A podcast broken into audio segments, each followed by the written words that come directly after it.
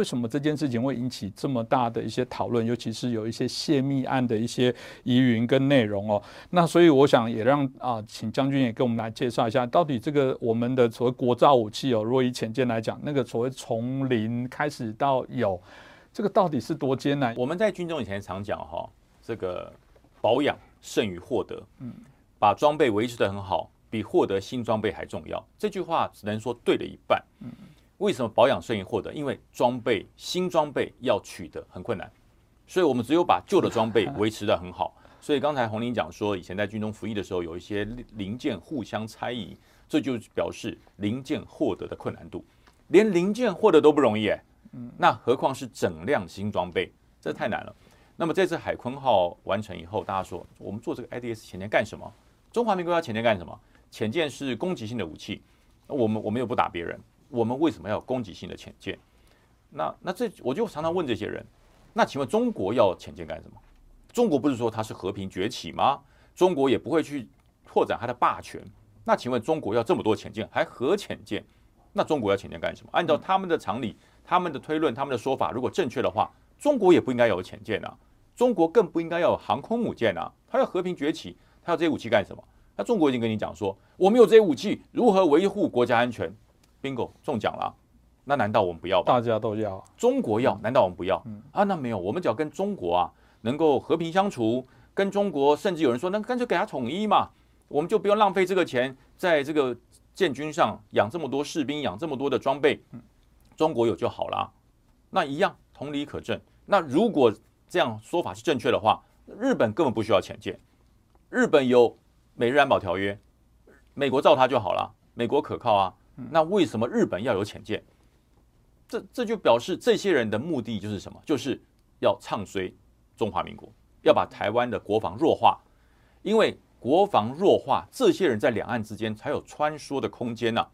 那我们把焦点回到海鲲号身上，海鲲号是中华民国应该是第一艘自制，我不能说百分之百的自制，应该超过百分之四十以上是自制。那大家讲说这什么了不起？那不是很多零件都是国外来的？呃，我我我们要喝牛奶，好吧？你说浅见需要，我们要喝牛奶需要养一头牛吗？对，这又回到了核心的问题。牛奶如果在市面上买不到，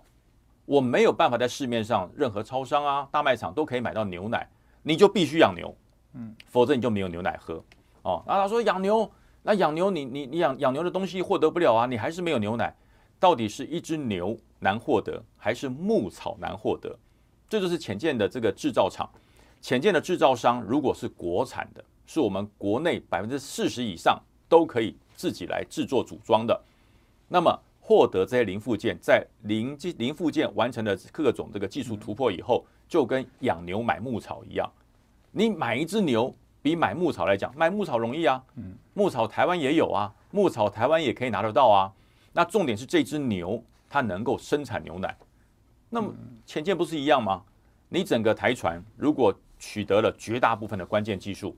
那即使有部分重要的零附件、红区装备，还是有赖于国外来来来获得。那这些重要的零附件就跟牧草一样，我经过了呃技术突破、技术的合作以后，我可以透过商用的系统，我不是用走军售的，走商用系统来获得。那么其实有很多装备是通用的，我不要举海鲲号，因为举海鲲号，人家我不是潜舰兵，我是战车兵，人家说我外行讲内行，我告诉大家，早期的战车，早期的战车有一个有一种战车叫 M 二十四霞飞式的战车，小小的，它以前是汽油的，那因为汽油是容易燃烧，容易容易出问题，所以国军就把它经过了提升，变成柴油引擎。我告诉大家，这个柴油引擎是怎么获得的？国光号车子的引擎。一模一样，那可是如果你要买军用霞飞号的这种 M 二四的提升柴油引擎，你买不到，你走军用采购买不到，就是买不到。为什么？这个当然大家知道军售很多限制，可是我们透过了商用的系统，嗯，买国光号飞狗巴士，每买一辆飞狗巴士，我多买一颗引擎，合理呀。我的车子要维护嘛，那这颗引擎到了中华民国以后怎么用，我们决定。这就是这我就完全没有没有泄密的问题，因为这个霞飞号已经有人除役了哈，这个这个 M 二四战车已经除役了。那我把这个陆军的原理举列举出来，你就知道我们的海鲲号潜舰，如果我们自己会做，自己会组装，那么这一些以前认为是红区不容易获得的，以为以前认为是黄区技术不成熟的，会在台船完全能够自己组装，或者是百分之四十以上国造以后，这些问题都会一一克服。对，那但是呢，有人告诉你说，哦，不行，你这个飞狗巴士进来，这有部分是军用的，有部分军用的，如果有这种这种泄密者的话，那连我们的三维都会断掉。是，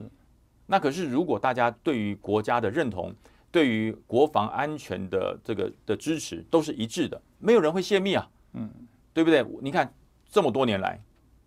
我我不我如果不讲这句话，这些话不会有人知道，嗯，那原来国光号飞狗巴士的引擎是用在 M 二四，嗯，那这是三四十年的问题，没有人没有人泄密，那现在因为解密了嘛，这车子都已经除役了，所以我才说，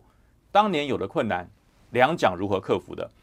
会到了现在民国一百一十二年，我们一样要克服啊。外交困境一样在，军事封锁、军事科技的困难获得一样在啊，所以海鲲号突破了这些困境，获得了以后，第一艘远进舰出来，还有这么多人在在上下其手。那上下其手，如果说单纯是为了利益，我我个人觉得啦，这个事情还好解决，利益嘛，你用别的方式就可以解决它。如果是国家认同，对于国防的这种决心产生了错乱，哇，这是这是。晴天霹雳的大灾难，嗯，所以我才说这一次海空号成型，为什么一个黄树光，中华民国的海军二级上将，他要跳出来直接说有立委在上下其手，有一些军火商在在甚至会叛国。这个军火商我要跟大家讲，如果你认为这个军火商纯粹是商人，商人无祖国，这些军火商里面有绝大部分是退伍军人，黄树光痛心的是在这里。怎么会曾经跟我以前穿的军服，不管在天上、在海上、在山边、在外岛，一起捍卫国家的这一群忠贞的中华民国守护者，在脱掉军服之后，会为了某些利益或者是某些认同的错乱去出卖国家？黄树光心痛是在这里，这也是我我受不了的，我受不了的。我是陆军的军官，海鲲号出来以后，研发原型舰出来以后，我是全力在捍卫，这我不是我的军种啊。我是陆军啊，我在捍卫海军，却有很多海军的退伍，不是将领、校官，有少校有上校，跳出来说于北辰不懂，他在胡说，他是装甲兵，他怎么会懂我战，只会懂我们潜舰？那你也不懂啊，你是水面舰啊，你怎么会懂潜舰？可是我的，我我我我的内心的想法是，我在捍卫中华民国的国权，我在捍卫中华民国的安全，而你这一些，纵使你是海军官科、海军军种出来的。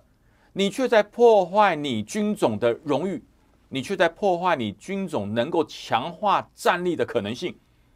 这不是其心可议？什么是其心可议？所以我说，黄树光痛的是这里，这群人以前一个官校大门走出来的，一起捍卫中华民国的，怎么脱了军服以后，这些都都不要了，都不重要了？那你这三四十年来捍卫台海、捍卫国家安全，都是装的吗？都是演的吗？还是说呢，脱了军服，突然间发现你打不过中国，所以干脆不打，军力比不过，干脆用和平、用贵的方式。这，这是我我对这一些人我最瞧不起的地方。纵使他们在很多的场合，不管是平面平面媒体，或者是这个电视媒体，极力在黑我，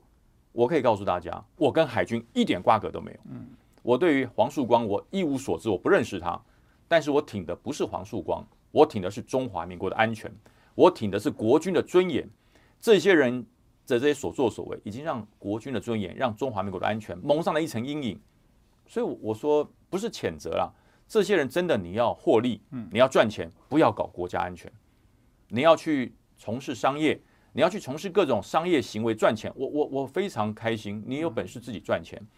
可是你怎么会拿你以前毕生奉行的国家安全、毕生守护的台海，变成你自己获利？或者是谈判的筹码，这是我不能接受的。这跟商人不一样，你不是商人，你一辈子跟我一样都是军人，而你为了利益而出卖自己的军魂，